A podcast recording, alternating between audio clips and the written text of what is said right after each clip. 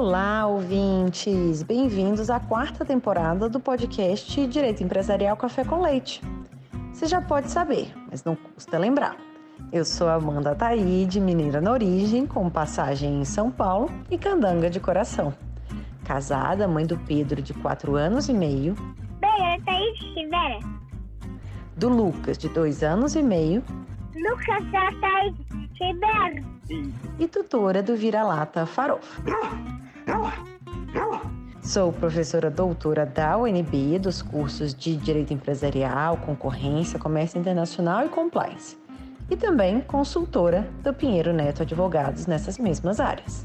Esse podcast nasceu voltado para as minhas turmas da graduação em Direito Empresarial na UNB, na disciplina de Direito Comercial 1.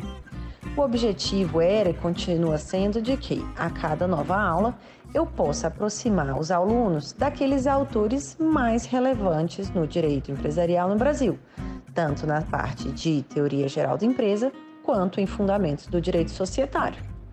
Mas o podcast ele não se restringe mais aos meus alunos, pois a gente já tem ouvintes de todo o Brasil, de todas as idades e fases nas carreiras.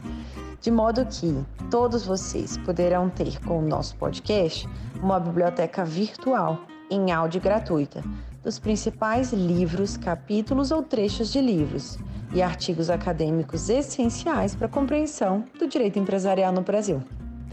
Pegue então sua xícara de café com leite ou então seu tênis para fazer alguns exercícios junto comigo. Aumente o som e vamos então para o próximo episódio? A nossa xícara de café com leite de direito empresarial de hoje vai tratar de um livro intitulado Business Judgment Rule, de autoria de Marcelo Godke, publicado agora em 2022, fruto da tese de doutorado dele. E para isso a gente vai ter a alegria de contar com a participação do Marcelo Godke para comentar o seu próprio livro. O professor Marcelo Godke possui graduação em Direito pela Universidade Católica de Santos, mestrado em Direito pela Universidade Université de Leiden e mestrado em Direito pela Columbia University School of Law. Atualmente é professor do INSPER, é professor do CEU, Escola de Direito, e professor da Fundação Armando Álvares Pendiado. Tem experiência na área de direito, com ênfase em direito bancário e mercado de capitais, direito societário, operações financeiras, fusões e aquisições. Professor Marcelo, muito obrigada por ter aceitado o convite para participar do nosso podcast e por apresentar, de um modo simples, curto e gostoso, esse tema da regra da decisão negocial, ou seja, da Business Judgment Rule, e da sua aplicação no direito brasileiro. Amanda, um grande prazer participar do seu podcast. Acho que teremos aqui um debate bastante interessante, até porque o assunto é muito importante. Feliz Ano Novo, feliz 2023 para você e vamos continuar a conversa aqui.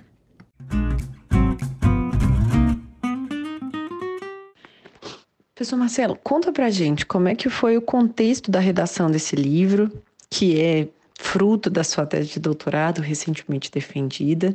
Como que foi o processo de cursar as aulas no doutorado, o processo de reflexão, o processo de escrita, como que você se encontrou com esse tema? Conta um pouquinho pra gente.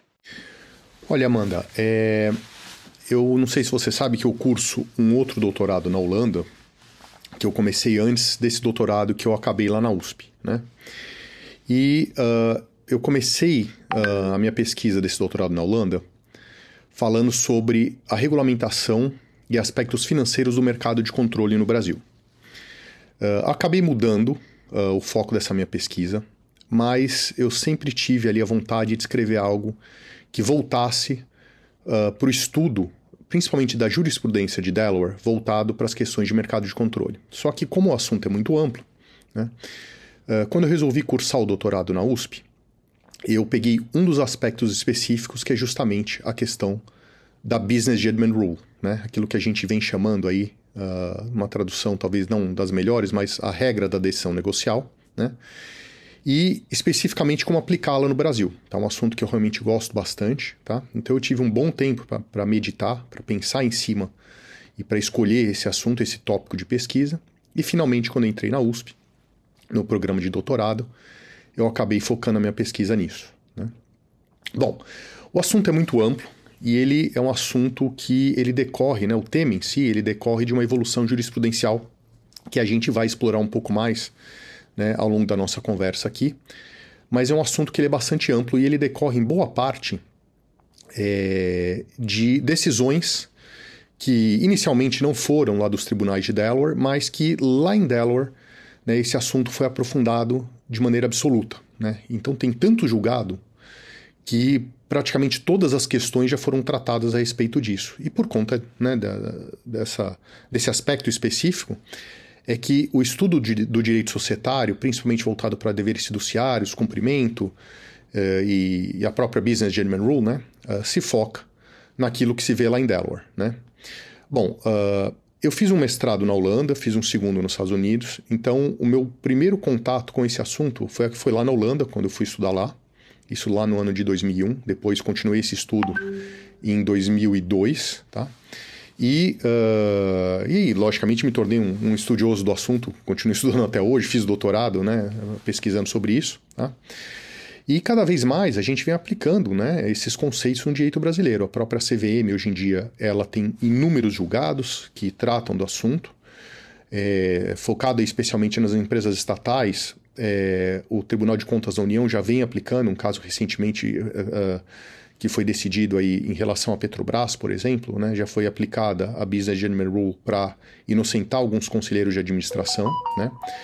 Então é um assunto que realmente tomou uma importância muito grande e que, logicamente, vai tomar cada vez mais. Bom, uh, sobre o processo em si da preparação do trabalho, de cursar o doutorado, né? É, assim, eu recomendo que todo mundo que tem essa possibilidade, tem essa oportunidade, faça, porque é uma experiência sensacional, né? A gente uh, cursa matérias em altíssimo nível, especificamente lá na Universidade de São Paulo. Foi um enorme prazer, tive contato com alguns professores que eu não conhecia ainda, outros eu já conhecia, né?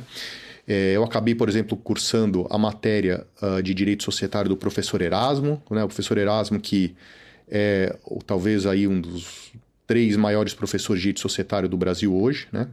Ele realmente é, é muito diferenciado, né? E ele é um profundo conhecedor do direito comparado, então a, as aulas dele foram de enorme proveito, uh, não só como matéria, mas né, também uh, para tratar das questões de, de, de deveres fiduciários, etc., que eu exploro bastante no meu trabalho também, né? É, então foi uma experiência muito prazerosa, eu gosto muito de estudar, então entrei numa instituição de ensino muito séria para cursar o doutorado, né? Então para mim, mim foi uma, uma experiência que assim não dá para descrever, só realmente uh, passando pela experiência que, que a pessoa consegue, né? Uh, ter a sensação de entrar numa instituição do, do calibre da Universidade de São Paulo. Né? É, e a pesquisa foi muito prazerosa também. Eu acabei tendo umas épocas de pesquisa, é, curiosamente, na Universidade de Miami, é, de maneira informal, porque a Biblioteca de Direito Comparado na Universidade de Miami, para quem não conhece, eu recomendo, ela é, ela é absolutamente sensacional. Tá? Então tem até uma seção do direito brasileiro, tem direito alemão, direito escocês, direito japonês.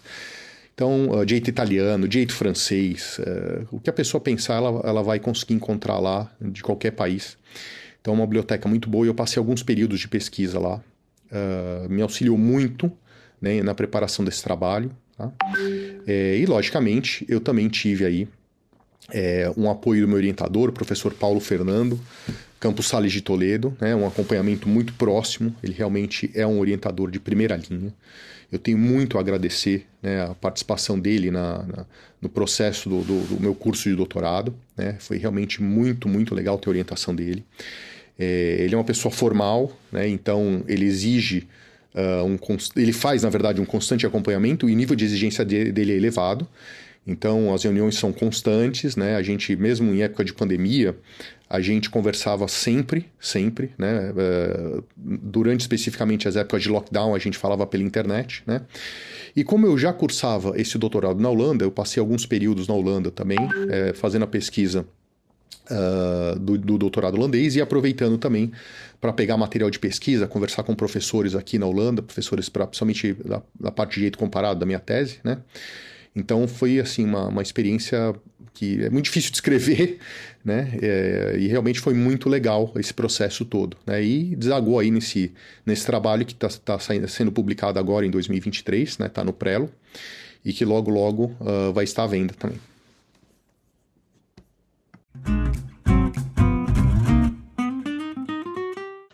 Quais que são, então, essas diferenças, as principais diferenças na evolução histórica da Business Judgment Rule no Reino Unido, nos Estados Unidos e na Europa, que você trata nos outros capítulos ali da sua, da sua tese?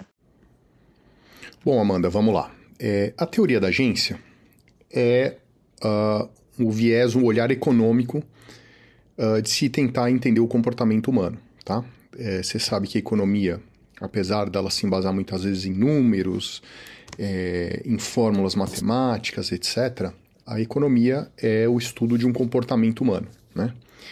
E, portanto, uh, as teorias econômicas elas surgem para tentar explicar o comportamento humano em relação às suas atividades econômicas. Né? Bom, especificamente a teoria da agência ela surge porque se percebeu que no exercício de atividade econômica, o ser humano, via de regra, ele tem uma série de limites para poder exercer a sua atividade econômica, né? Por exemplo, para trabalhar, né? Pode ser em relação às suas habilidades, às suas capacidades. De repente, eu preciso, eu tenho uma formação em, por exemplo, sei lá, sociologia. Uh, e eu preciso de uma pessoa para cuidar do projeto de uma ponte. Então, talvez eu não tenha habilidade técnica para isso. Às vezes eu sou engenheiro, eu tenho até habilidade técnica para projetar aquela ponte, mas pode ser que eu não tenha tempo, né? Então, se tornou muito comum que tem uma, uma coisa chamada de delegação, e não é delegação no sentido jurídico, tá? Aqui a análise, nesse momento, ela é basicamente econômica. Então, é uma delegação uh, no sentido econômico, né? Em que uma pessoa, ela precisa de uma outra para conseguir exercer a contento uma determinada atividade via de regra econômica, né? Isso, na doutrina americana, é, ela presume então que existe, uh, de um lado, o agent, aqui que a gente vem chamando de agente, mas também, de novo, não é uma, uma designação jurídica, uma designação sob viés econômico. Né? E o agente é aquele que exerce a atividade uh, delegada a ele. Né? E do outro, aquele que delega, que é chamado de principal, né? ou como a gente vem chamando no Brasil, de principal. Então surge uma relação principal-agent. Principal agente. Né? Bom, o primeiro aspecto que é bastante importante em relação a isso é que há, a partir dessa relação, uma clara divisão do trabalho. Né? E a divisão do trabalho, desde a época de Adam Smith, né, a gente percebe que leva a maiores índices de eficiência econômica. Então, ao invés de, por exemplo, eu produzir um carro sozinho, eu vou, ter toda uma equipe de pessoas, cada um fazendo uma pequena parte do carro para produzir aquele carro. E aí o tempo gasto, os custos, né, a, até a qualidade do produto final acaba sendo muito maior, enquanto o, os custos né, e o tempo acabam sendo muito menores. Então isso aumenta, de maneira geral, a eficiência econômica. Né? Mas, por outro lado, quando existe essa divisão de trabalho, existe uma delegação sobre o viés econômico, de novo, não é o viés jurídico, tá? É, há claramente uma assimetria de informação. Em que sentido? Olha, aquele que é o agent, ele muitas vezes ele tem mais informações sobre a atividade, a maneira como é exercida, é, inclusive em relação à empresa, né, a gente voltado aí para atividade empresarial, em relação à própria empresa, que é conduzida muitas vezes pelo agent. Né? Então há uma assimetria de informação em que o principal, via de regra, tem menos informação do que o agent. Bom, uma outra coisa que está relacionada uh, a isso também é que uh, existe, via de regra, um chamado desalinhamento de interesse ou uma falta de alinhamento de interesses. Por quê? Porque às vezes o agent ele quer uma coisa e o principal ele quer outra. Então, por exemplo, vamos pegar especificamente aí voltado para o direito empresarial. Né? Um administrador de uma companhia aberta, por exemplo, ele pode, uh, além de querer, por exemplo, usufruir do seu salário ou da, do seu prolabore que ele recebe por conta do exercício das atividades de administrador, pode ser que ele queira um carro uh, a ser bancado pela companhia para ele poder utilizar. E vamos dizer que exista um carro de 100 mil reais, mas pode haver um carro de 1 milhão de reais. Pode ser que ele queira usar porque isso vai lhe dar uma, uma sensação de maior conforto, um carro de um milhão de reais. E isso vai custar mais para a companhia e tende a reduzir o lucro, né, que vai poder ser distribuído para os acionistas. Então, uh, para o agent é melhor que ele possa usar um carro de um milhão de reais, mas já para o acionista talvez não. Talvez seja melhor que o agent use um carro de 100 mil reais e que uh, no final do dia o carro vai levar aquele agent para todo lugar do mesmo jeito. Né? Uh, então, às vezes os interesses, como eu tinha dito, eles são desalinhados. Tá? O interesse do agent é um, o interesse do acionista é outro. Bom, logicamente que uh, o direito ele precisa tentar lidar com isso e a economia tenta estudar esse fenômeno para tentar uh, para tentar mitigar né, os problemas de desalinhamento de interesse. Mas a gente não pode esquecer que para lidar com isso existem custos, né? Para lidar com a simetria de informações, para lidar com o desalinhamento de interesse, existem os custos que são chamados de agent costs, tá? Ou melhor dizendo, agency costs, tá? Então, uh, esses agency costs, eles existem e eles simplesmente não... É impossível a gente não ter esses agency costs. Eles existem uh, independentemente de, de, qualquer coisa. É, achar que não existem agency costs seria a mesma coisa que, por exemplo, é, a gente olhar, uh, por exemplo, para... sei lá, olhar para o nosso dia a dia e achar que a gente não vai ter custos para tocar a vida no dia a dia, tá? E a gente pode até pensar, uh, extrapolar um pouco o nosso dia a dia, a nossa vida, e pensar, por exemplo, na física, achar que não existe atrito na física. Né? Então, simplesmente é impossível não ter agency costs. Tá? Esses custos eles podem ser elevados, né? e o direito societário ele deveria ser, uh, ser estruturado, ser bolado, ser pensado de maneira a tentar, de uma maneira, dar a eficiência econômica de um lado, e do outro, ele fazer isso com o menor custo possível, reduzindo inclusive os chamados agency costs. Tá? Bom, os agency costs eles podem ser uh, de várias naturezas, ok? Não existe só um tipo de agency costs, uh, mas a gente sabe que uh, um dos problemas, por exemplo, é o custo existente para, por exemplo, regular a atividade do agent. Né? O outro custo é relacionado aí, por exemplo, ao monitoramento da atividade do agent. Né? Você deve ter acompanhado agora recentemente o caso uh, das lojas americanas, né, da Americanas SA, que se, uh, se descobriu uma, uh, uma não conformidade contábil aí de aproximadamente 20 bilhões de reais. Né? Isso é algo que uh, acontece de tempos em tempos, mesmo havendo todo um custo para monitorar a atividade dos administradores da empresa. E esse custo muitas vezes, por exemplo, está relacionado não só à parte contratual, etc., mas está relacionado, por exemplo, à própria auditoria que é feita na empresa. E mesmo com todo esse tipo de custo, esses problemas eles reiteradamente acontecem. Tá?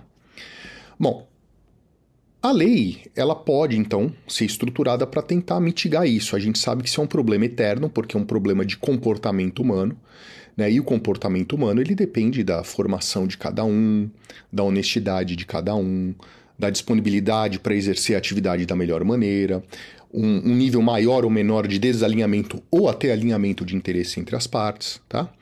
Então, uh, a gente poderia aí pensar num direito societário para tentar lidar com isso de uma maneira mais ou menos eficiente, sabendo que o problema ele vai persistir. Tá? Muito bem. Bom, uh, o direito, então, uh, como instrumento para lidar com isso, ele pode, e aí falando principalmente no direito societário, ele pode ter regras muito precisas, tá? E que ele fala, olha, você não pode fazer A ou não pode fazer B. E se você fizer A, que é um, um comportamento que já, a lei já determina como ilegal, é, vai ter uma consequência X, né? Então a regra pode, desculpa, a lei pode ter regras, normas precisas. Ou alternativamente, a lei ela pode ter padrões abertos de comportamento, que são chamados de standards, tá? Que inclusive a própria doutrina brasileira já vem utilizando essa expressão reiteradamente. São standards ou padrões de comportamento, né? Tomei um gole de água aqui que minha garganta tá ficando seca, viu, viu Amanda? Desculpa. Vamos lá. Bom, uh, como eu disse, a lei ela não pode ser feita de maneira aleatória, ela tem que buscar a eficiência econômica, tá? E a gente está falando de direito societário, atividade econômica, etc. Então, aqui, o principal motivador da lei é buscar a maior eficiência econômica. Eu não posso simplesmente criar normas do nada, achando que aquilo vai levar a um comportamento X. Uh, primeiro que eu preciso entender se aquele comportamento X é o esperado, é o aguardado, né? E ele, se, ele, se esse comportamento X, ele leva a maior eficiência econômica ou não, tá? Então, uh, a gente precisa buscar, em primeiro lugar, o objetivo final. E depois traçar, né, um rumo, um caminho, né, entender como que a norma pode ajudar para chegar a isso, né, para chegar àquele comportamento esperado. Até porque se eu não, não, pré-determino qual o comportamento que eu espero, né, eu depois não consigo nem testar para saber se aquele comportamento esperado foi atingido, tá? Bom, então, o direito societário, isso tem uma doutrina boa, principalmente na Europa e nos Estados Unidos, que fala que o direito societário tem que focar na eficiência econômica, tem que focar no desenvolvimento econômico, e como a gente tem uh, muito comumente um desalinhamento de interesse entre o, o, o principal e o agent, que pode surgir o chamado comportamento oportunístico, então, a lei tem que tentar lidar com isso de maneira a reduzir esse comportamento oportunístico. O comportamento oportunístico, ele tende a levar a, men a menores índices de, de, desenvolvimento econômico, de eficiência econômica, prejudica a empresa, prejudica os investimentos, etc, etc. E se a gente tem uma, uma atividade econômica menor em decorrência do comportamento oportunístico, o resultado disso é que a gente tem menos uh, geração de emprego, menos geração de renda, menos conforto para as pessoas e para as famílias, etc. Tá? Muito bem. Bom, uh, como que a gente então pode começar a pensar em regras, né, para lidar com isso? Como eu falei, né, a gente pode ter as normas precisas e a gente pode ter as normas abertas, os standards de comportamento. Uh, e existem uh, momentos uh, e, e, locais adequados para tentar lidar com isso. Bom, aquilo que a gente, em tese, pode lidar com regras precisas, talvez seja o caso efetivamente de fazer. Então, por exemplo, né, um administrador não pode Uh, não pode fazer uma transferência sem um fundamento jurídico adequado de dinheiro da companhia para o seu próprio bolso. É uma proibição. Inclusive, isso pode até ser penalmente tipificado para lidar com isso, para tentar barrar esse tipo de comportamento. Tá? Uh, vamos pegar de maneira até mais genérica, vamos pensar, por exemplo, e aí o exemplo acaba sendo um pouco mais claro. É, tem uma estrada e uh, existe um risco se o, o, condutor do veículo que vai uh, passar por aquela estrada ele dirigir numa velocidade muito alta, né? Uh, e aí eu posso ter uma regra que ela pode ser bastante precisa ou ela pode ser uma norma, né? meio que na forma de um padrão aberto de comportamento, de um standard. Né? Então eu posso falar, olha, nessa estrada ninguém pode conduzir acima de 100 km por hora, e às vezes, uma estrada, uma autoestrada, né, que os carros não podem ficar parando, eu posso designar também que ninguém pode conduzir, por exemplo, abaixo de, sei lá, 50 km por hora. Eu posso até fazer isso também. Né? Uh, ou então eu posso simplesmente dizer, olha, uh, uh, os motoristas que conduzirem na, nessa estrada, eles devem ficar dentro de um limite adequado de velocidade. Só que aí, logicamente, fica a critério do próprio condutor, ou às vezes a autoridade pública que vai fiscalizar né, aquela condução. Tá? Então, quando a norma ela é precisa, fica mais fácil a gente determinar se o comportamento ele está dentro da lei ou não. Tá? É, em alguns casos, a norma precisa realmente parece ser mais adequada, por exemplo, o caso da estrada. Né? Agora, vamos pensar, por exemplo, uh, na relação que existe entre um administrador de uma companhia a companhia e o relacionamento que ele tem indiretamente com seus acionistas. Né? Uh, vamos pensar hoje numa, uh, numa época de rápido avanço tecnológico. É, você imagina a gente tentar fa fazer listas exaustivas daquilo que o administrador pode ou não fazer. Inclusive, Uh, existe um órgão de classe voltado para as companhias abertas, para os uh, investidores em companhias abertas, que uma pessoa desse órgão de classe, prefiro não citar o nome e tal, ele uh, fez um comentário que eu achei um pouco esquisito. Ele falava que deveriam haver listas exaustivas daquilo que o administrador pode fazer. E fora daquilo ele não poderia fazer nada. Logicamente que isso é uma maneira muito pouco eficiente, porque as relações jurídicas e as relações econômicas uh, que são mantidas pelos administradores das, das companhias são relações que são, via de regra, bastante complexas. E por elas serem bastante complexas, eu não posso ter uma lista exaustiva. Primeiro que essa lista seria basicamente impossível de ser feita. Ela seria extremamente longa, extremamente, cerca, uh, extremamente cara, né? E o custo de transação para tentar lidar com isso seria muito alto. As pessoas nunca terminariam a negociação dessa lista exaustiva. Então, na prática, ela seria impossível ou seria muito cara. Né? Então, o que a gente uh, acaba pensando aí é num padrão aberto de comportamento para aplicar para o administrador. Né? E aí a gente, inclusive, evita dois fenômenos que a economia uh, também vem estudando, que é o da under-inclusion e o da over-inclusion. Né? Então, por exemplo, se eu tenho uma lista muito longa, pode ser que eu coloque coisa ali que eu não deveria colocar naquela lista de que o administrador não pode fazer. E às vezes um comportamento que claramente ele deveria não uh, ter, uh, ele, fica, ele acaba sendo excluído e o administrador acaba fazendo. Então é o fenômeno da, fenômeno da under-inclusion. Né? Então o resultado disso tudo é uh, o comportamento de um administrador não pode ser regrado por normas precisas via de regra. Ele pode, em alguns casos, por exemplo, o administrador é obrigado a fazer a, a determinar o preparo de demonstrações financeiras e, e, determinar a auditoria dessas demonstrações financeiras. Né? Uh, o administrador ele é obrigado a convocar a assembleia de uma companhia da maneira XYZ. Aí não tem problema. Mas aquilo que depende de tomada de decisão uh, que pode mudar e precisa de uma certa, de uma certa flexibilidade, por exemplo, hoje a empresa produz uh, o processador X de computador e amanhã ela tem que desenvolver uma nova tecnologia, senão ela vai ficar defasada. Né? Então, uh, cabe ao administrador tomar a decisão de fazer um investimento ou não. Né? Então, para o administrador, nas relações complexas do dia a dia da companhia, via de regra, não se aplica uma norma uh, precisa, mas sim um padrão de comportamento. Em que sentido? Olha, o administrador ele tem que tomar decisões para administrar a, a, a, companhia da melhor maneira. Tá? Só que, às vezes, as decisões tomadas, elas podem levar a perdas. E muitas vezes elas levam a perdas.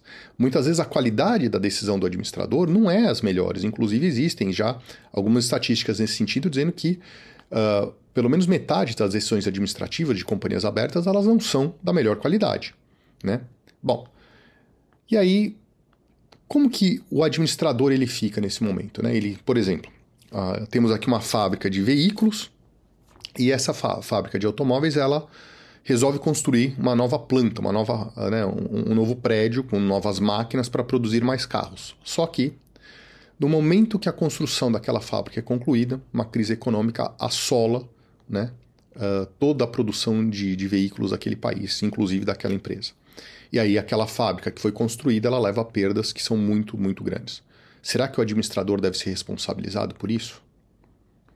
É, será que a decisão dele, que naquele primeiro momento parecia ser correta, depois se demonstrou talvez não tão correta, não tão cuidadosa, será que o administrador deve ser pessoalmente responsabilizado por isso? E aí que essa teoria da agência ela entra e aí que é, toda essa teoria econômica ela serve para justificar a business judgment rule, né? Bom, primeiro que os padrões de comportamento que normalmente são aplicados para os administradores uh, são os chamados deveres fiduciários, tá? Então, via de regra, o administrador ele tem que ser diligente e cuidadoso nas suas decisões empresariais e ele tem que ser leal à empresa que ele administra, que são os dois grandes grupos de deveres fiduciários aí. São os dois grandes grupos de deveres fiduciários que os administradores eles têm que observar na hora de tomar determinadas decisões empresariais. Né? Mas, ao mesmo tempo, Uh, a gente não pode, o tempo todo, em qualquer decisão tomada, ficar questionando aquilo. Né? Então, uh, tudo bem que o administrador precisa ser cuidadoso antes de tomar a decisão, por exemplo, no caso da construção da fábrica. Né? Ele estudou o mercado, ele verificou se o preço, né, o, valor do investimento, o capex, né, uh, ele era adequado para aquilo que se esperava. Por exemplo, resolveu investir 100 milhões de reais para construir a nova planta. Será que esse é o valor adequado? Será que ele não conseguiu um valor mais baixo? Qual é a expectativa de retorno? A expectativa de retorno é positiva ou não? Né? Então, por conta disso, é que uh, a Business Gentleman Rule ela cria uma presunção de que as decisões dos administradores elas são, são decisões corretas, no sentido de que o dever de diligência foi cumprido e que o dever de lealdade também foi cumprido. E isso evita um constante questionamento das decisões dos administradores. Então, a Business Judgment Rule entende que a decisão administrativa está correta, tá? E que, já que a, administração, a decisão administrativa está correta, a decisão tem que ser protegida de um lado e do outro o próprio administrador, mesmo que depois aquela decisão, sob ponto de vista negocial, não sob, sob ponto de vista de ilegalidades, tá?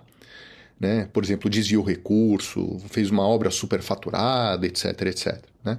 Não estou dizendo isso, eu estou falando, olha, uh, foi feito um investimento que a princípio parecia ser correto, mas lá na frente aquela fábrica construída para, desculpa, aquela planta construída para a fábrica de automóveis, ela se demonstrou uh, uma decisão equivocada. Né? Então, se protege a decisão do administrador. Isso quer dizer que quem toma a decisão administrativa no seio da companhia, e aí no caso principalmente da companhia aberta, é o administrador, não é o acionista, a não ser que o acionista também vista o chapéu do administrador, mas se ele só é acionista, ele não vai poder tomar essa decisão. E também impede que o judiciário fique né, trocando a, sua, a vontade do, do administrador pela sua própria vontade, a vontade do juiz. Tá? Então, de um lado, né, protege a decisão empresarial e, do outro lado, protege também o administrador, mesmo que aquela decisão posteriormente, aparentemente, ela uh, tenha sido equivocada, né, porque levou a perdas, às vezes até um prejuízo, não só uma perda pontual, mas até um prejuízo para aquele exercício fiscal. Então, a Business Judgment Rule, né, ela se relaciona com a teoria da agência dessa maneira. Bom, vamos lá. É, como você sabe, uh, o direito inglês que faz parte do sistema jurídico do common law, né, ele, uh, boa parte dele né, se embasa em precedentes jurisprudenciais. Isso se aplica também uh, à Business Judgment Rule. Tá? E muita coisa do que se vê hoje na Business Judgment Rule não é de origem recente. Isso não é só para Business Judgment Rule, então, tá? Isso a gente vê, por exemplo, no direito contratual. O direito contratual, inclusive o americano, quando se estuda nos Estados Unidos, né, uma parte dele ainda é embasado naquilo que se via em precedentes jurisprudenciais na Inglaterra. Tá? Bom, uh, o primeiro caso que se tem notícia que influenciou, mesmo que seja um, um tetravô distante aí, é, é de 1723. É um caso que se trata de um dever fiduciário de um trustee. Né? E aos poucos, uh, aquele direito de trust acabou influenciando bastante o direito societário. O Eduardo Salomão Neto, inclusive na, no livro dele sobre o trust no direito brasileiro, ele fala isso. Né? É, então há uma influência bastante grande do direito de trust em relação ao direito societário. Né? Bom, esse caso de 1723, ele exime de culpa né, um trustee. E esse princípio acabou sendo transferido para o direito societário né, para as partnerships inicialmente, depois para as companies, né, para o company law, né? Uh, e depois, quando a gente viu né, a, a implementação de corporations, né, isso também, principalmente no direito americano, né, isso começou a ser bastante aplicado. Né?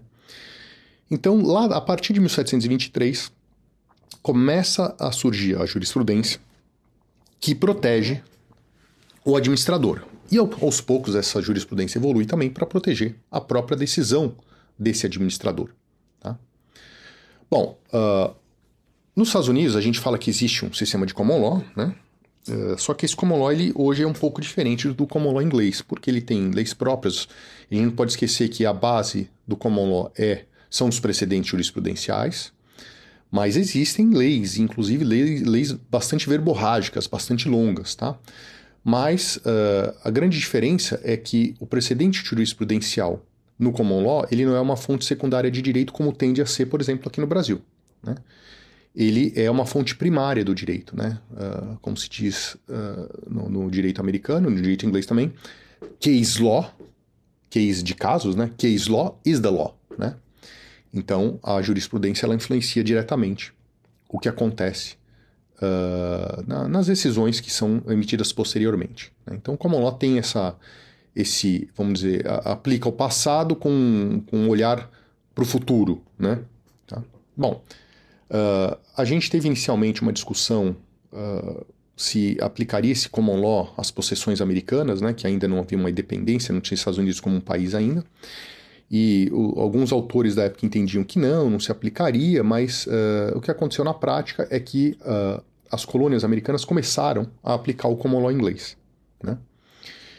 E depois da independência uh, das 13 colônias, o que se viu é que cada estado acabou criando o seu regime jurídico independente e todos eles basicamente adotaram o common law. Né?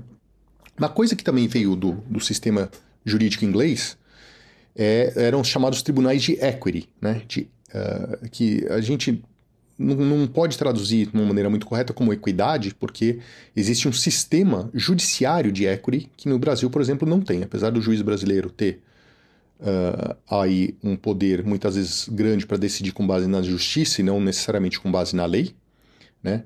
Uh, o equity do common law, e common law que eu digo aí enquanto regime, como sistema jurídico, tá? Porque existe o common law como uh, um corpo de jurisprudência, de precedentes jurisprudenciais. Então, common law pode ter mais de um significado, mas uh, uh, a, a estrutura de equity, dos tribunais de equity dentro do regime do common law, ele acabou influenciando muito o direito americano, né? E de onde surge né, o tribunal de equity? o tribunal de equity, ele surge de decisões né, dos tribunais de direito, que às vezes eram decisões que aplicavam regras muito rígidas, mas que não levavam à justiça, ou pelo menos sob uh, o olhar da pessoa que se sentia prejudicada, ele fazia um apelo ao rei. E o rei, muitas vezes, ele aceitava aquele apelo e pedia para o chancellor, né, uh, que uh, era a pessoa que inicialmente cuidava desses apelos, né, uh, ele tomava decisões que muitas vezes poderiam contrariar as decisões, as decisões das courts of law. Né? E o Chancellor uh, surge daí então a chamada uh, Court of Chancery, que depois acabou sendo adotada por vários estados americanos, como por exemplo o mais comum, mais conhecido hoje é lá em Delaware. Né? Então nós temos a, a Court of Chancery em Delaware, que é uh, o tribunal de primeira instância, que muitas vezes julga né, as decisões, ou melhor dizendo, os casos, né, e emite decisões voltadas para o direito societário. Curiosamente, a, a, a Court of Chancery de Delaware, ela não é uh, um tribunal que tem uma especialização decorrente da lei, né, uh, para questões societárias ou empresariais. Mas naturalmente isso aconteceu. Então as, as questões empresariais lá em Delaware acabam sendo julgadas pela Court of Chancery. Tá? Bom, temos aí então a independência americana, a criação de um common law que dá para se dizer americano a partir de um certo momento que não surge inicialmente, porque logicamente as, as, as próprias colônias, que agora viram estados, né, elas têm que se estruturar e vão surgindo os tribunais uh, locais, etc. E aí começa, depois de um tempo, surgir o common law americano. Tá? A gente tem também tribunais federais nos Estados Unidos. Né? Então, aos poucos, aqueles preceitos que vinham do common law inglês para lidar com a responsabilidade dos administradores e também aos poucos para proteger as próprias decisões dos administradores, para que o tribunal, o, o, os tribunais não intervenham constantemente nas decisões de cunho empresarial, né? então isso também começa a tomar força. A gente tem aí uma jurisprudência que surge aos poucos e que uh, traz uma certa robustez à proteção dada né, por aquilo que mais tarde veio a ser chamado de Business Judgment Rule. Né?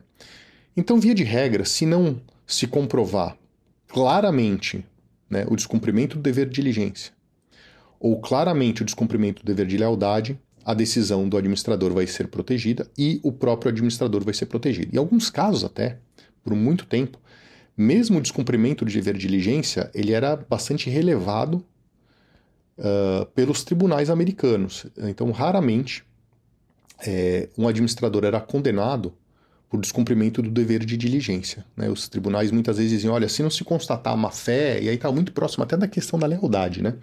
Mas se não se constatar má fé, a gente não tende aqui a condenar os administradores, né?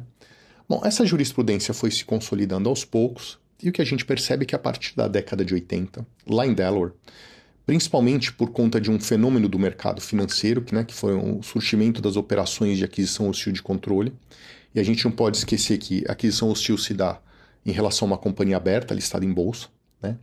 E como o direito de Delaware já era um direito societário muito respeitado, e mais de metade das companhias abertas americanas elas são registradas em Delaware, mesmo que elas não tenham a sede em Delaware, né? Por meio da chamada Internal Affairs Doctrine, a empresa pode ser registrada, constituída em Delaware, mas pode ter a sua sede, por exemplo, no estado do Texas, da Flórida, da Califórnia, etc. Isso não importa. O que importa é uh, o estado de registro. E vai se aplicar a lei societária de Delaware para cuidar das questões de governança, inclusive em relação à própria Business Gentleman Rule.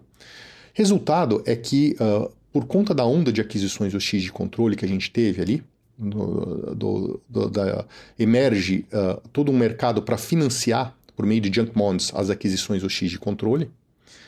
Uh, os tribunais de, de Delaware acabam tendo que enfrentar dezenas e dezenas e dezenas de casos voltados para os deveres fiduciários dos administradores ao longo das operações de aquisição hostil de controle.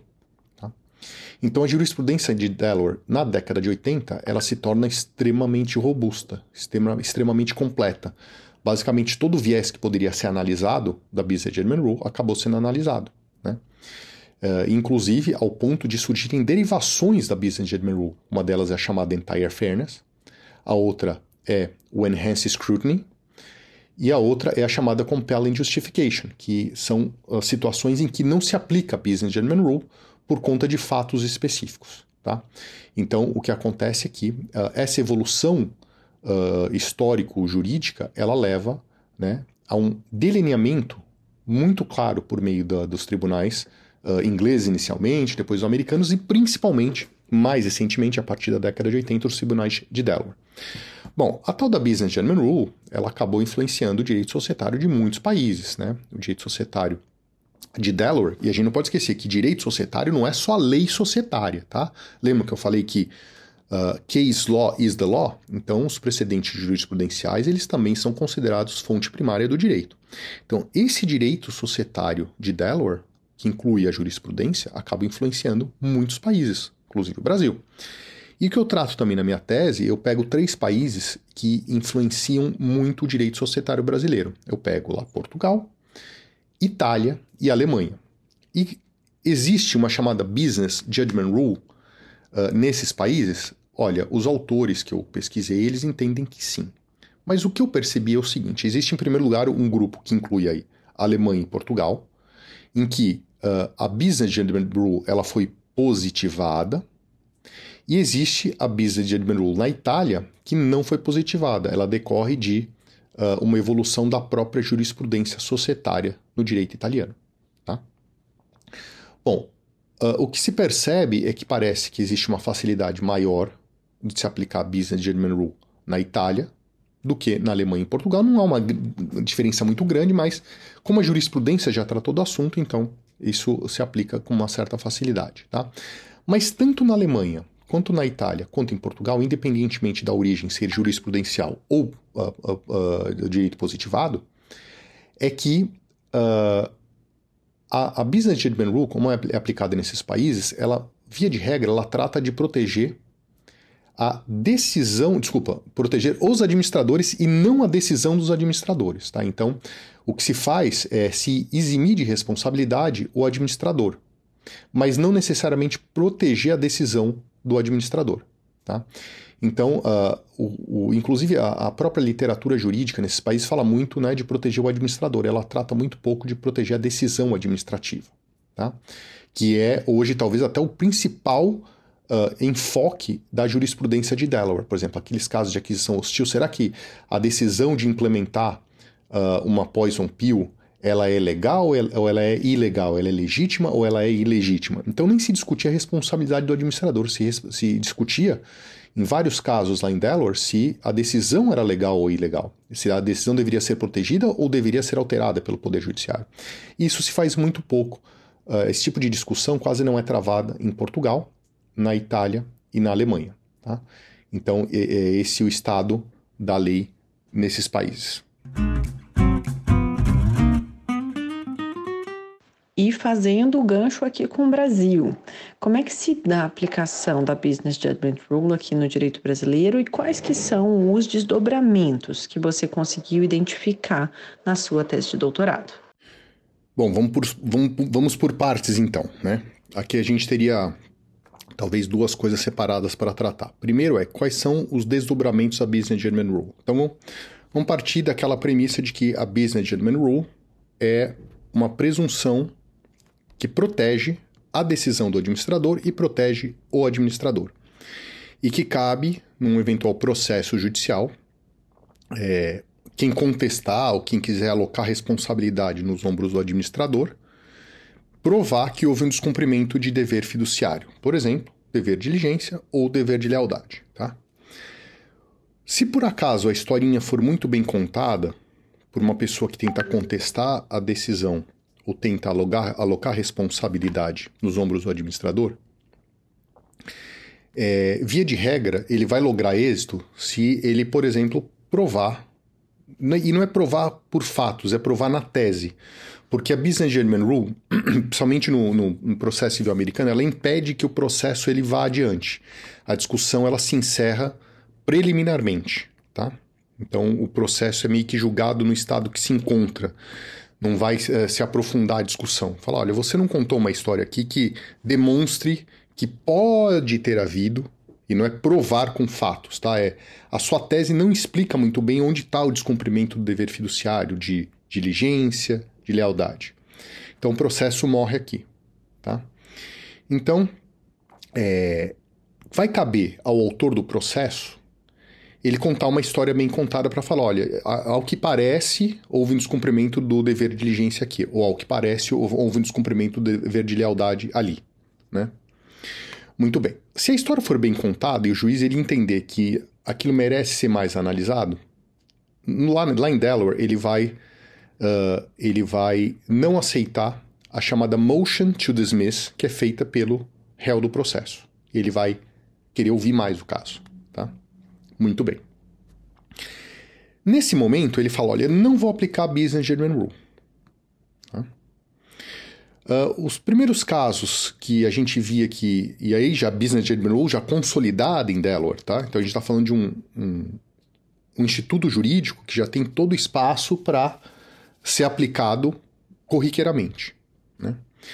Isso normalmente se via em casos, principalmente de descumprimento de dever de lealdade, mas pode se aplicar também por dever de diligência, tá? Então fala, poxa vida, você está alegando aqui que a pessoa ela foi desleal à companhia, que o administrador foi desleal à companhia. Então eu quero entender isso melhor e eu vou deixar o caso prosseguir. Né? Bom, o que acontece nesse momento, o fenômeno processual, é que aí uh, aquela presunção que protege tanto a decisão quanto o administrador, ela não é aplicada, e se passa para o administrador fazer determinadas comprovações no processo. Né? Que aí uh, se aplica a chamada entire fairness, que o administrador vai ter que provar que ele agiu de maneira justa em relação não só à companhia, mas até aos próprios acionistas. Tá? Então cabe a ele provar. Vamos dizer, por exemplo, e aí o exemplo é hipotético, eu sou administrador uh, de uma empresa do setor imobiliário. Tá? Essa empresa precisa, e aqui meu escritório fica na Vila Olímpia, em São Paulo, então vamos dizer que precisa de um grande terreno aqui na Vila Olímpia para construir, sei lá, um shopping center. E eu, por acaso, recebi de herança um terreno grande adequado para construir esse shopping center, que é o último grande terreno da Vila Olímpia. Daí, de novo, o exemplo é absolutamente hipotético. Tá? Uh, será que eu poderia, como herdeiro e por ter recebido esse, esse terreno, vender esse terreno para a companhia que eu administro? Será que ele está conflitado? Me parece que, ele, que daqui eu posso estar conflitado, sim. Né? Então, o juiz ele vai dizer, mas espera um pouquinho. Então você é dono do terreno e você vai vender o terreno para a companhia que você administra. Né? Você agora vai ter que comprovar que você foi inteiramente justo em relação à companhia e seus acionistas. E aí cabe ao administrador, vai caber a mim como administrador dessa companhia aberta, então, comprovar isso. Tá? Que eu agi de maneira inteiramente justa. E eu tenho que comprovar isso por A mais B. Então, essa é uma possibilidade. Bom, um outro tipo de caso que acontecia em Delaware uh, foi durante aquela onda de aquisições do X que eu mencionei uh, anteriormente. É, Os juízes eles entenderam que não era um caso especificamente de um claro conflito de interesses, né? e que não havia um claro descumprimento de dever de lealdade, mas que, em tese, poderia ter havido um descumprimento de dever de lealdade. Qual que é o caso? O caso das aquisições OX, em que os administradores eles uh, colocavam em movimento aquilo que é chamado de poison pill. Não tem nada a ver com os nossos poison pills no Brasil, né? que é um mecanismo de defesa contra aquisição hostil de controle. Né? Uh, e por que, que havia essa preocupação? Porque quando o administrador ele defende a companhia de uma aquisição hostil de controle, ele pode também estar defendendo o seu próprio emprego. Então, em tese, ele pode estar conflitado. Então, uh, os juízes de Delaware eles não vão aplicar a entire fairness porque eles não acham que é um claro descumprimento de dever de lealdade, uma possibilidade muito premente. Mas eles também não aplicam o Business Judgment Rule. Eles vão aplicar aquilo que é chamado de Enhanced Scrutiny, ou escrutínio aumentado, que alguns, uh, alguns julgados trazem a expressão de, uh, de Enhanced Business Scrutiny. Tá? Enfim, é, eles vão olhar com um pouco mais de cuidado e falar: olha, esse Poison Pill me parece que ele está dentro de um padrão adequado de defesa da companhia aqui. Então eu vou proteger a decisão do administrador de implementar esse poison pill. Tá? E, por fim, um outro desdobramento, que vem sendo chamado de compelling justification, foi num caso em que se tentou manipular né, o direito de um controlador de votar e eleger a maioria do conselho de administração. O que foi, o que foi feito lá é que o próprio conselho, que tem o poder, de acordo com a lei de Delaware, de alterar a, o número de cadeiras do conselho, ele fez isso no momento que pareceu ser muito suspeito para o tribunal de Delaware. Uh, se a gente olhar a letra da lei, não havia nenhuma ilegalidade clara. Mas o momento em que foi feito aquilo, né, o tribunal de Delaware entendeu que foi feito simplesmente uh, não por conta de uma decisão empresarial adequada, mas simplesmente para manipular o poder de controle daquele maior acionista. Então ele passaria a ter o maior número de cadeiras no conselho, ou indicaria o maior número de conselheiros, melhor dizendo. Mas como o número de cadeiras foi ampliado, aquilo uh, mitigou o poder do controlador, que era um novo controlador, de uh, indicar o, o, maior número de conselheiros para o conselho de administração. Então, como o momento foi muito suspeito, o tribunal de Delaware não gostou e falou: olha, se não se conseguir comprovar né, uma compelling justification para alterar o número de cadeiras do conselho, eu vou considerar essa decisão nula. E ele realmente anulou a decisão. Tá? Então, uh, é o que aconteceu ali. Bom, como que agora a gente volta tudo isso para o direito brasileiro? Bom, primeiro que no direito brasileiro existe uma discussão se, por exemplo, o artigo 159, parágrafo 6 da Lei das SA, ele seria o equivalente a Business Judgment Rule. Né? E alguns autores afirmam que sim, inclusive autores de peso, e o artigo 159, o que ele faz é, ele permite ao juiz, se ele uh, entender que houve um descumprimento de dever de diligência, uh, dever fiduciário, que levou à perda para a empresa, etc., que ele pode deixar de condenar o administrador se achar que ele agiu no, melhor interesse da empresa. Né? É, eu descarto o artigo 159, parágrafo 6 como a Business Judgment Rule no Brasil, apesar dela permitir que o juiz deixe de condenar, porque na Business Judgment Rule, é, o juiz ele nem entra nesse mérito, ele simplesmente presume que tudo que o administrador fez está correto.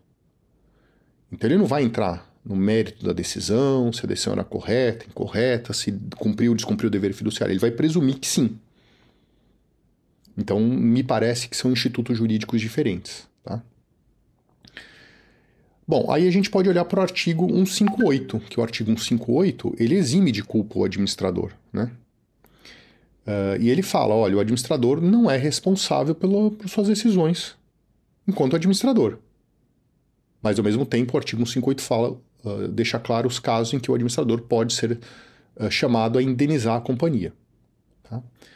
Me parece que, em relação àquela proteção da Business Judgment Rule de Delaware voltada para o administrador, o artigo 58, sim, ele é suficiente para dizer que a gente tem uma norma positivada né, uh, que equivale a Business German Rule. E tem autores que falam isso também.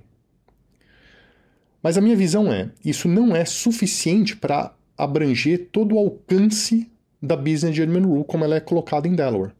Porque lá se protege, como eu já eh, havia mencionado anteriormente, a decisão do administrador. Não só o administrador. A decisão também é protegida. E aí o que acontece é que ao longo da lei das SA, a gente encontra dispositivos que protegem as decisões dos administradores. Né? Fala, olha, a Assembleia tem tal competência, tem tais atribuições, o Conselho, a diretoria, etc, etc. No caso aí, o que importa mais para a gente são os administradores. Então, é o Conselho e a diretoria. Né?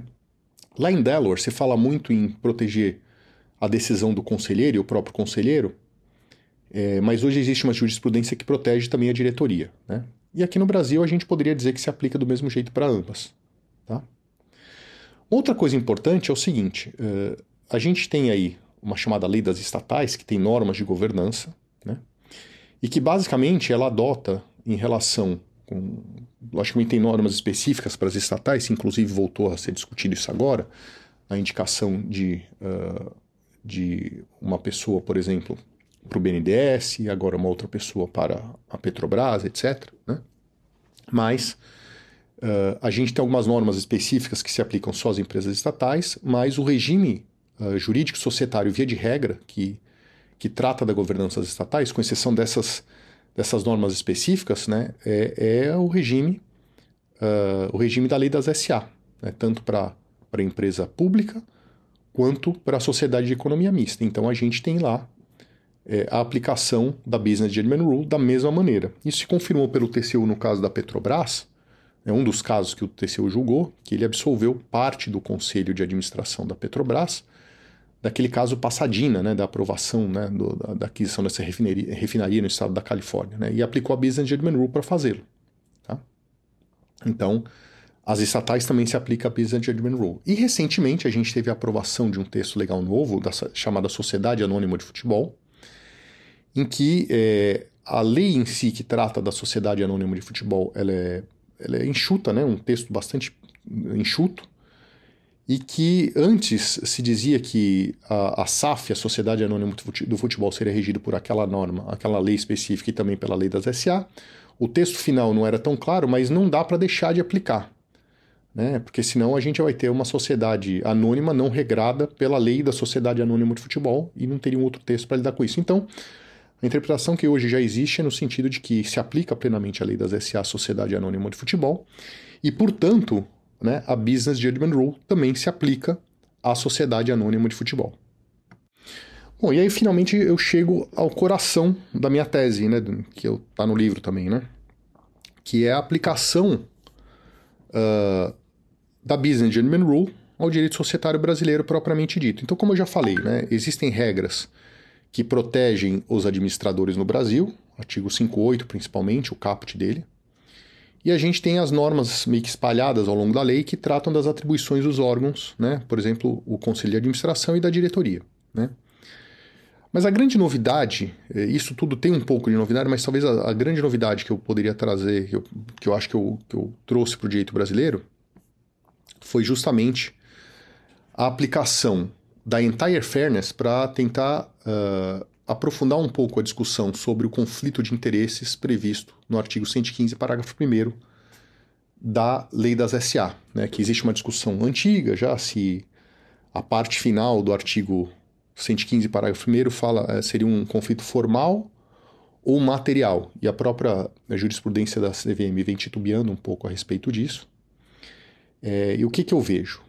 Como uh, principalmente os dois últimos itens, né, do parágrafo 1 do artigo 115, eles são normas abertas de comportamento, e a gente está falando aí né, é, de, de normas que são colocadas sem especificar aquilo que efetivamente deve ser o comportamento, ou algo que de repente possa ser proibido, né, uh, uh, para o administrador fazer, etc.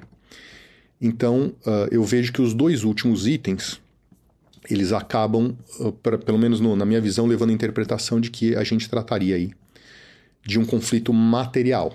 Tá? Isso, inclusive, a minha interpretação, até certo ponto, corrobora a interpretação, por exemplo, do professor Erasmo, mas em relação ao terceiro item, ela discrepa. Então, vamos ler aqui rapidamente. Ó. O parágrafo 1 do artigo 115 fala que o acionista não poderá votar nas deliberações da Assembleia Geral relativas ao laudo de avaliação de bens que concorrer para a formação de capital e aprovação de suas contas como administrador. Então, aqui nós temos regras precisas que proíbem né, é, que o, o acionista ele vote. Tá? Mas tem os dois últimos itens, né, que fala que, olha, nem em quaisquer outras que puderem beneficiá-lo de, beneficiá de modo particular ou que tiver interesse conflitante com o da companhia. Essas duas últimas normas são padrões abertos de comportamento. Fala, olha, não pode beneficiá-lo, mas aquilo beneficia ou não? Ela não fala, por exemplo, que eu não posso ultrapassar o limite de 100 km por hora. Ela fala que não pode uh, ter uma votação de maneira a beneficiá-lo, mas aquilo chega a beneficiá-lo ou não? Então a gente não consegue apurar de antemão, a gente só consegue apurar a posteriori. E por fim, que é a grande discussão que vem sendo travada na CVM, né, é, que fala que quando tiver interesse conflitante com o da companhia, que é o chamado conflito de interesse. Então eu vejo que esses dois itens eles só podem ser aplicados como, como por serem normas abertas, eles só podem ser interpretados e aplicados adequadamente uh, com base na entire fairness, né, que tem que se analisar caso a caso. Tá? professor Erasmo entende que o terceiro item ele já tem uma proibição clara e ele dá alguns exemplos. A questão é e o que escapa desses exemplos, né? É, e aí eu acho que dá, abre espaço para o juiz determinar e ele analisar se aquilo é algo que vá beneficiá-lo de modo particular de maneira proibida, né? Porque às vezes ele pode até ser beneficiado, mas aquilo também beneficia a companhia e beneficia é, os acionistas, né? Então eu vejo que a análise tem que ser feita a posterior aqui, né? Então, é, a gente consegue aplicar a entire fairness para uh, ah, interpretar de maneira mais adequada o parágrafo 1 do artigo 115. Por fim, outro aspecto importante que eu trato também na minha tese é a aplicação da chamada compelling justification é, para se, uh, se interpretar a regra antidiluição do parágrafo 1 do artigo 170 da Lei das SA porque uh, existe uma regra ali que tenta evitar a diluição injustificada do acionista, né? Uh, e, por exemplo, simplesmente fazer um aumento de capital, uh, não por conta de uma necessidade de capital que a companhia tenha, mas simplesmente como mecanismo de tentar diluir né, o acionista, principalmente o minoritário, porque acaba sendo deliberado muitas vezes pelo controlador esse aumento de capital, para tornar aquele minoritário, às vezes, um, um, minoritário nanico, né, que basicamente vai ser voto vencido em todas as suas decisões. Tá? Então, como a compelling justification ela permite tomar decisões, mas se as decisões não conseguirem uh, ter ali um fundo justificável, é, então, pela aplicação da compelling justification, aquela decisão, aquela deliberação, ela poderia, em tese, ser anulada pelo Poder Judiciário. Uma coisa que eu não falei até agora é o seguinte: a gente, via de regra, fala de decisão de administrador, né? E eu estou falando de alguns casos em que a deliberação ela foi tomada, por exemplo, no caso né, do, do, do artigo 115, parágrafo 1, de o voto do acionista. Bom, a jurisprudência de Delaware ela começou a aplicar a Business Judgment Rule para questões de deliberação de acionista em primeiro lugar. Tá? Uh, em relação à regra antidiluição do artigo 170, parágrafo 1, é, como que eu aplicaria a compelling justification uh, e como que fica a questão do voto ou não? Bom, em primeiro lugar que se a companhia tiver capital autorizado, pode o conselho de administração determinar o aumento de capital de maneira a diluir o minoritário. Né? E se não houver uma compelling justification que leve essa gigantesca diluição do minoritário, como que o que se presume aqui na, no exemplo que eu estou dando, né? que, porque não é simplesmente diluir, é diluir a torná-lo nanico. Né? uh, pode ser que a decisão do conselho seja contestada. E se for uma decisão uh, do próprio acionista, em tese também ela poderia ser contestada se não ficar claro que a, a companhia precisava daquele aumento de capital da maneira proposta e, foi, uh, foi aprovada finalmente. Tá? Então eu trouxe esses, vamos dizer, essas ideias do direito americano para tentar aprofundar o debate do direito societário no Brasil. E como essas questões já foram debatidas meio que a exaustão nos Estados Unidos, eu acho que isso nos auxilia um pouco a resolver né, uh, as questões societárias ainda pendentes aqui no Brasil, ou algumas delas, logicamente, né, existem inúmeras outras, tá? que eu não trato na minha tese, que nem, nem foco, mas sobre esse aspecto eu vejo que eu consegui contribuir um pouco. é, não só aplicando muitas vezes, por exemplo, direito italiano, alemão, como a gente faz, mas entrando na questão da análise econômica mesmo, né? E verificar se faz sentido a gente julgar de um jeito ou de outro. Então foi o que eu tentei fazer. Né? Espero que eu tenha conseguido, né, Amanda?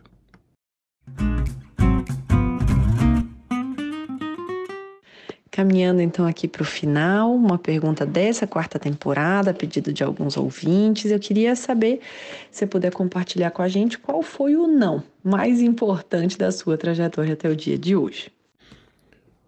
Olha, acho que não. É, eu devo ter recebido uma quantidade que eu não consigo nem calcular, né? É, eu acho que eu devo receber ainda pelo menos 10 por dia, né? Faz parte da vida receber nãos e a gente precisa ser resiliente no exercício da atividade empresarial, com a família, com tudo, né? Tudo depende de muito esforço, né? Sempre para a gente conseguir as coisas. Mas eu lembro que um não que foi bastante importante na minha vida é, quando eu mudei para São Paulo, eu me formei na Universidade Católica de Santos, eu advoguei lá por alguns anos, é, até chegar à conclusão que eu gostaria de trabalhar mais com direito societário, com operações financeiras, mercado de capitais, project finance, derivativos, etc. E aí eu resolvi transferir a minha atividade empresarial, minha, desculpa, minha atividade uh, advocatícia para São Paulo. E aí eu fiz uma pós-graduação em São Paulo, no Centro de Extensão Universitária, agora chama Cell Law School, que inclusive eu sou professor lá hoje. E eu cheguei à conclusão que eu precisaria cursar um, um mestrado, né? É, a gente sabe que é, existe todo um processo seletivo que é bastante eh, bastante publicizado, etc.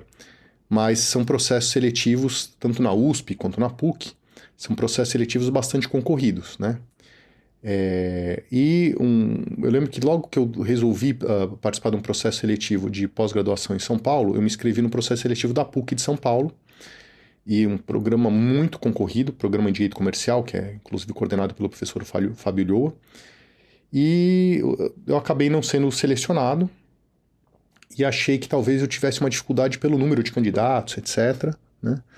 Uh, ah, para conseguir entrar no programa de pós-graduação da PUC, e de repente até da USP, se eu fosse prestar mais, mais, mais para frente para o mestrado, que eu não fiz, eu só uh, pleiteei uma vaga no doutorado depois e consegui, tanto que eu concluí o, o doutorado por meio dessa tese que, que a gente está discutindo aqui, né? Uh, então, o não que foi bastante importante na minha vida foi esse não de eu não ter, conseguido entrar na pós-graduação da PUC de São Paulo. E aí, eu decidi cursar uh, mestrado no exterior e fui cursar mestrado na Holanda. E achei que foi muito bom. Fiz um, um curso de, de LLM, né, Master of Laws, é, em International Business Law, que uh, eu já tinha morado um período nos Estados Unidos, então já falava inglês fluentemente. E achei que juntei a minha, a minha facilidade linguística com o inglês com o conhecimento do direito empresarial internacional. E isso fez a minha carreira avançar bastante. E talvez se eu tivesse cursado na PUC, eu não tivesse essa oportunidade, né? Então, é aquela história, uma porta que se fecha, mas outras se abrem, né? Então foi muito interessante. E depois cursei o segundo LLM na Colômbia, em Nova York. E sou muito grato por tudo isso. Né? Foram oportunidades que realmente não dá para descrever, foram muito boas. E isso me fez avançar profissionalmente a passos largos. Aí. Então acho que talvez é, possa ser o não que eu tenho para relatar para você.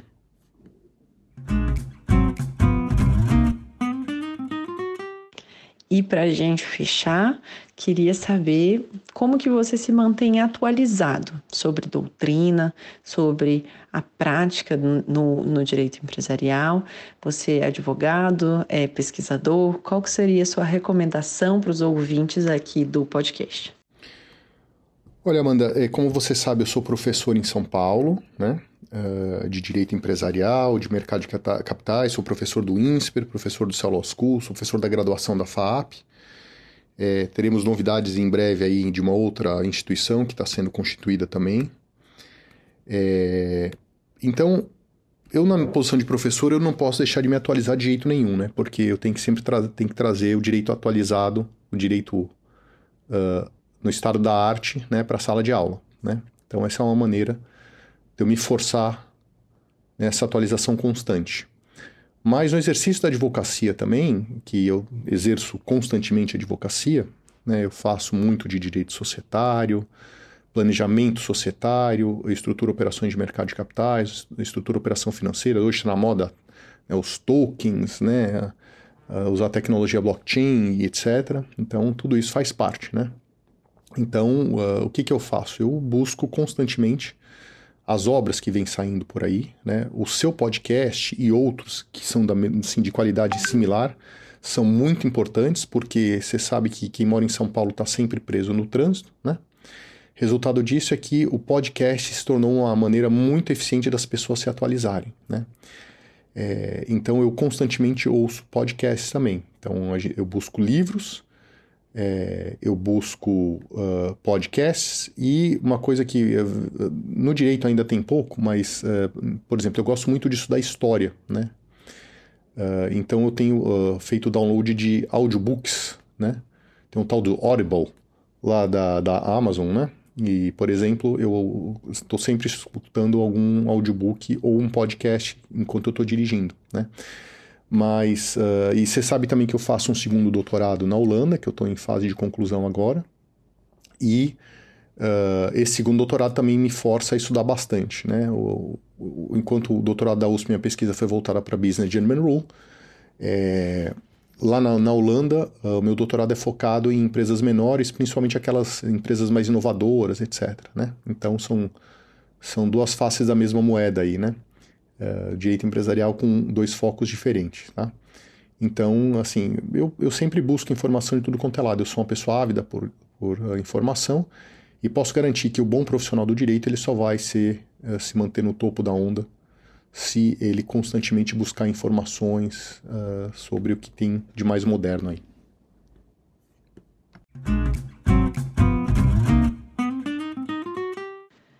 Professor Marcelo, muitíssimo obrigado pela sua presença.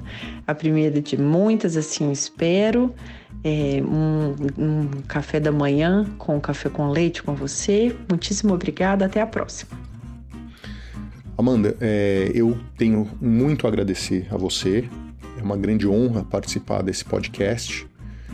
As pessoas que vêm participando aí, eu ouço o tempo todo, são pessoas extremamente qualificadas, são alguns dos principais profissionais voltados aí para o direito empresarial no Brasil.